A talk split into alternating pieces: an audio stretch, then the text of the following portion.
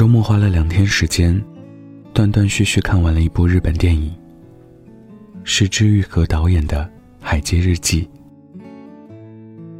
电影拍得很美，有一个又一个发生在海街小镇上的故事串联而成。沉稳的大姐，有点小狂野的二姐，古怪的三姐，少女的小妹。没有过多的矛盾与冲突，更多的是家人之间的羁绊。平淡，却不乏味。看完后，整个人很平静，却又感觉很温暖。故事的起因是三姐妹参加父亲的葬礼。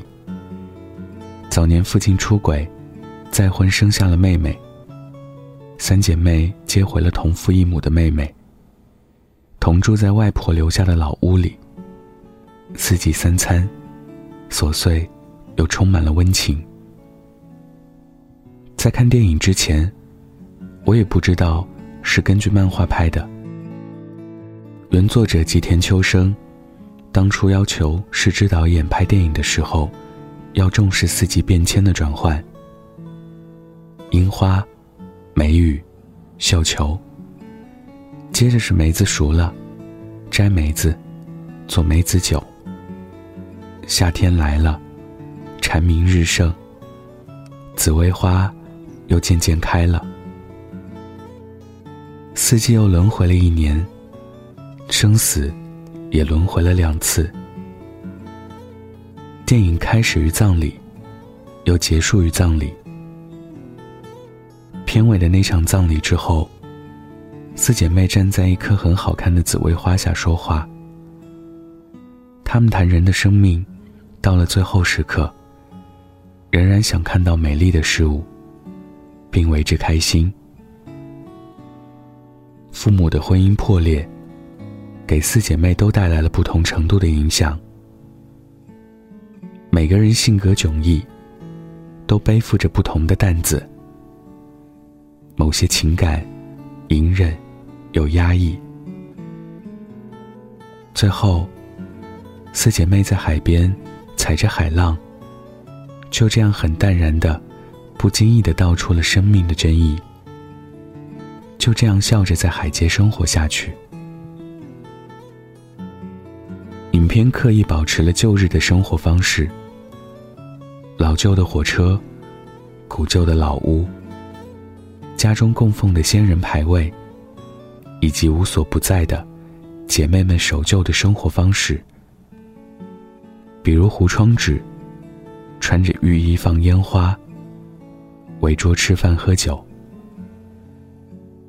他们都做着最普通的工作，生活规律，因此有足够的时间，按照传统生活闲话家常，慢条斯理的料理一日三餐。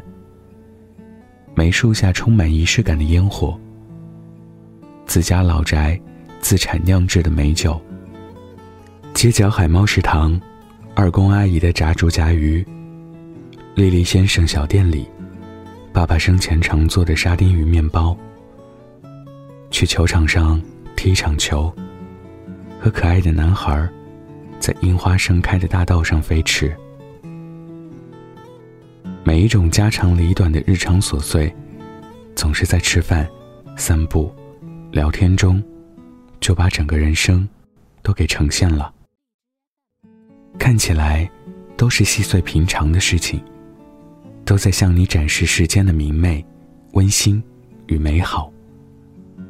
亲人、邻居的离世，大姐姐在感情和生活上的烦恼。小林无法诉说的苦衷，却又实实在在的告诉你：这便是生活。生活多不容易啊！可我们总要好好过啊。在日本这样的民族里，恋屋是慢生活的一种方式。生活越是艰难，美好的东西就越像精神上的慰藉品。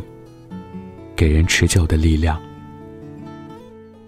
如果你不知道如何将日复一日琐碎而枯燥的生活变得鲜活生动起来，那就去看失之愈合的电影吧。失之愈合说：“生活像是一个循环，一切美好悲伤，尽在其中。生活不可能像你想的那么好，但也不会像你想象的那么糟。当外面的世界让你失望了，要依托点什么，才能继续积极的活下去？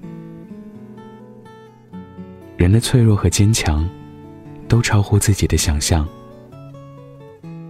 有时我们可能脆弱的，因为一句话就泪流满面；有时又突然发现自己已经咬着牙走了很长的路。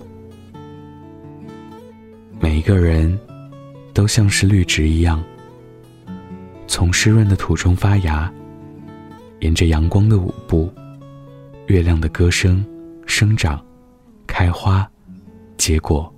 凋零。晚安，记得盖好被子哦。